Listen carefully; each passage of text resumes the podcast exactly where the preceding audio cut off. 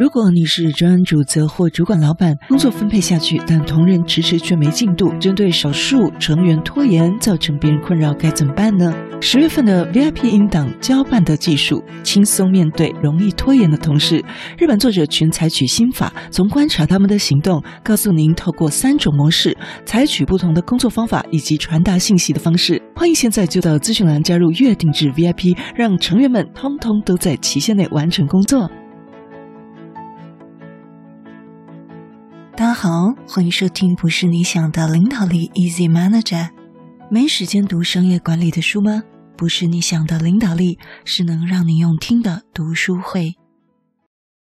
你觉得心理学是什么呢？如何应用在我们职场当中？你觉得这个重要吗？今天跟你分享的是台大工商管理学系的专任教授陆洛。陆洛教授呢，他也是英国牛津大学的实验心理学的博士，研究兴趣包括组织行为，还有员工幸福感这些。啊，这是最近非常热门的议题哦，就是现在非常流行，企业就是要讲 ESG，就是永续，在员工素养、员工幸福感这部分也大大的提升。很多企业呢都在塑造自己的雇主品牌，为什么呢？因为缺工时代真人不易。那么这边呢，陆教授就提到，心理学是一门研究人类心理跟行为的科学，可以教导我们管理职如何读人、用人、待人。那读呢是读书的读，哈，不是那个毒药的毒。好，那我们来看看他怎么说。他说：“有人的地方就有心理学。”那这位陆教授指出，这个呢，无论是主管、是员工、是销售员还是消费者，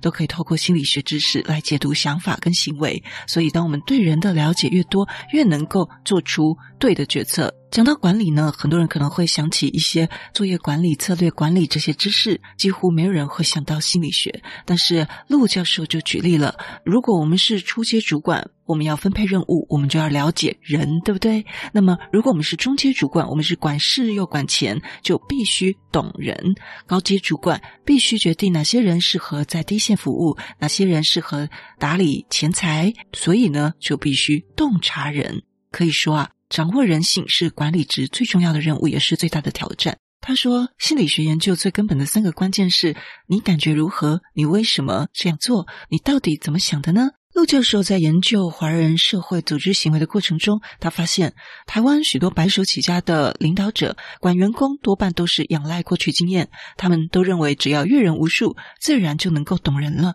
直到公司越做越大，员工越来越多，又做起了跨国生意，才发现我这个阅人无数的这个个人经验啊，其实啊很有限，也没办法处理很多问题。陆教授说，心理学的知识能教导管理职读人、用人、待人是。管理教育非常重要的一环，能培养关怀人的素养、对人的尊重，还能够为管理科学的这些硬道理注入一些软技巧，让管理职不再从一些零碎、主观的观察跟认知中拼凑那些可能也不太正确的领导方式。那么，不正确的领导方式就会带来一些不好的结果，对不对？那这一定不是我们希望看到的。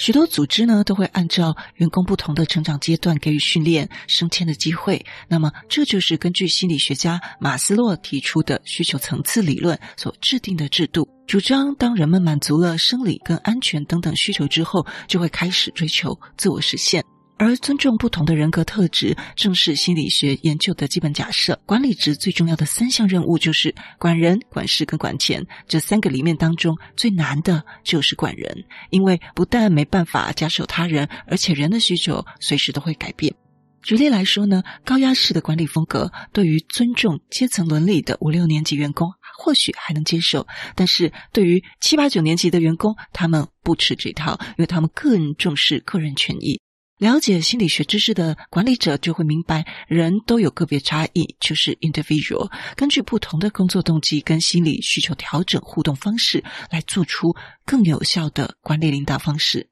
直到今天，仍然有主管骂员工笨啊、猪头啊。如果管理职能够尊重人性尊严的前提下，尝试调整一下自己的领导风格，例如肯定部署的能力，给予高一点的期待，部署通常都能够做得更好，甚至超越你的期待。这也是符合了心理学毕马龙效应所讲的管理思维，也就是给鼓励、给肯定、给方向、给意义这四大点，员工的潜能才会激发出来。心理学是一门热情的科学，因为它能够帮助人们了解自己，也了解别人。因此，洛洛认为，具备心理学知识的员工可以了解自己的工作动机，在职场上获得较高的满足与成长；而懂得心理学的管理者，也可以有效地激励员工发挥所长。在这里，戴老师要分享啊，最近发生一件事啊，就是呢，有时候我们在很多的分享跟交流当中啊。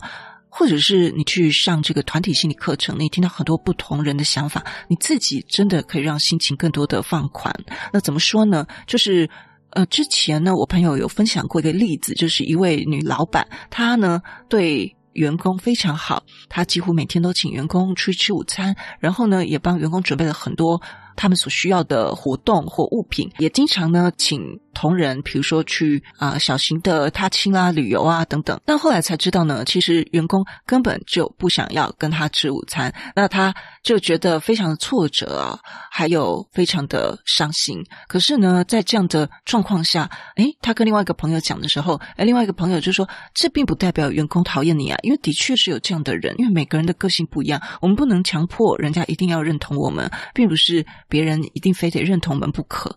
所以呢，就是要尊重每个人不同的多样化的性格。像戴老师自己呢，就是比如在十年前呢，常常帮公司经营 Facebook 这些东西，导致于我大概有两年的时间都把 Facebook 直接就是卸载，就没有安装它。因为我真的帮公司经营这些 social media 就已经很疲倦了，所以我根本不想在下班的时候再看到那样的界面。是的，所以也有这样的人呢。像我自己去参加团体心理课程的时候。有时候过去遇到一些人，觉得哇，真的很不可理喻哦，或者是，但是呢，哎，当我们在团体心理课程时候听到，哎，有这样的例子的时候，你的心里就会释怀很多，因为你可能可以了解他并不是恶意的，或者说那是他的个性，就是从另外一个没有利害关系的立场，你可以心里可以容纳更多不同种类型的人，你的包容力也会跟着增加。所以呢，我觉得这个是我蛮鼓励大家可以多认识不同的朋友，不同的。圈子透过不同的情绪支持小组，能够来帮助我们。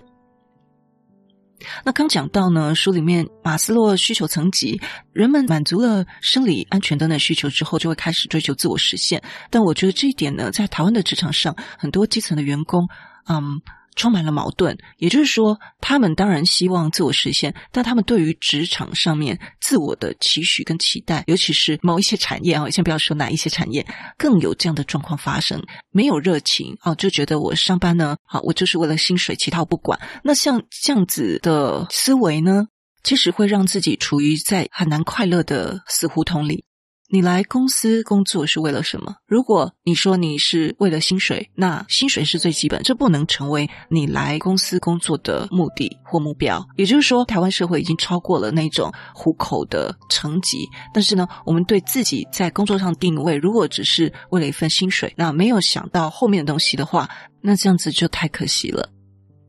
好，那我们再来看一下陆教授，他说到，回首二十世纪初的管理思潮，人还被当成是生产设备之一，经营者一味的追求效率最大化，他比较不会去管工作者的个别感受，一直到。一九二零年代到一九三零年代的霍桑实验发现，如果员工自觉受到重视，工作效率反而提高，促使企业开始关注人性的需求。那陆教授说，心理学研究可以反省回应人的主体性，了解心理学的知识和观念，对于个人成长、人际合作与组织经营都是很实用的参考依据。所以呢，未来我们在 VIP 音档里面还会继续分享一些超实用心理学法则，请大家持续期待哦。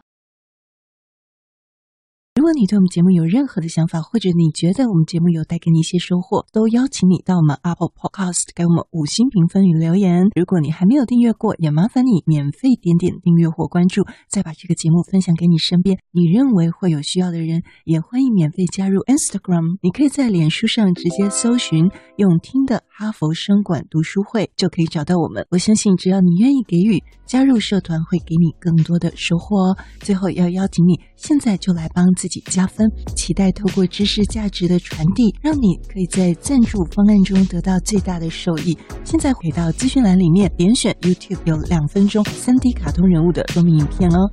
我知道你是非常非常忙碌的，但是你却选择收听我们这集的节目，非常的感谢，而且你也是最棒、最优秀的。不是你想的领导力，是能让你用听的管理读书会，轻松就能让你用在职场上。祝福你有一个很棒的一天，我们下次见。